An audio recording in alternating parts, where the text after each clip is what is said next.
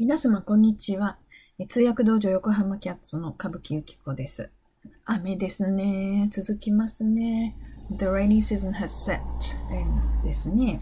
お、車が水を跳ねていきました。ちょっとね、成功っていう言葉について考えてみたんですよ。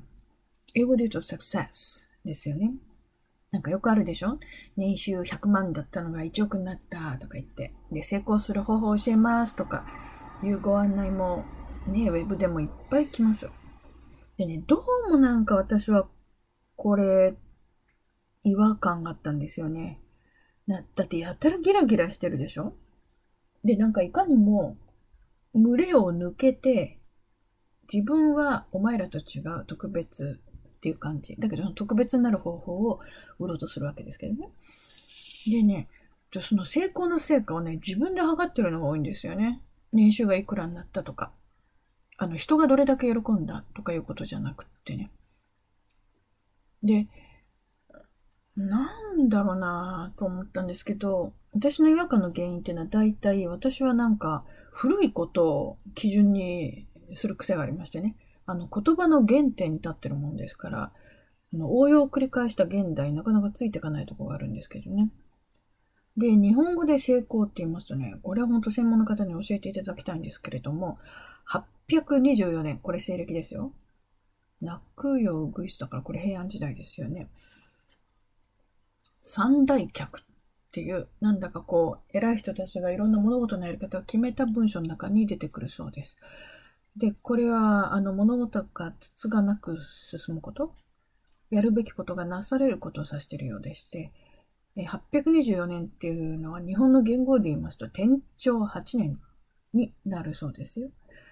この時使われたっていう記録があります。それにしてもさ、日本の言語って、なんだか天ぷら屋さんにしたらうまくいきそうなの多くないですか？天長とか天保とかね。えで、英語の success ですけれども、今 success と s の方にこうストレスを置いてますよね。ってことは suck の部分はおまけだってことなんです。えー、予想の通り。これはラテン語語源でして、ラテン語の形はあえて、あの、申しませんけれども、英語に残ってませんからね。えー、英語のまま分解しますと、suck の部分が下からっていう意味ですね。で、s な、プロセスの s と同じで、進む、続いてくるっていうような意味ですよ。っていうのはね、これイメージで言うと、あの、小学校である大縄跳び。あれにトントントントン、もう次から次へと子供たちが上手に入って抜けていく感じ。とか、メダカなんか飼ってらっしゃる方はよくわかると思いますけれども、晴れた日に水槽を日向へ置いときますと、松もなんかからもうぷくぷくぷくぷくと酸素の泡が上がってきますよね。ああいう感じなんですよ。ちょっと微量の話になりますけど、あの召し上がったものが口から食道、胃、十二指腸、小腸、大腸、えー、そしてというふうにこう、順々に筒がなく受け渡されて、やがては何やらになると。まあ、それがうまくいかない方がなかなか多いわけですけれどもね。で、そう思いますとね、サクセスってもともとのイメージは、志ある人、自分の役割を担いたい、ちゃんと全うしたいという人が参加するリレーのようなものじゃないかと思うんですよね。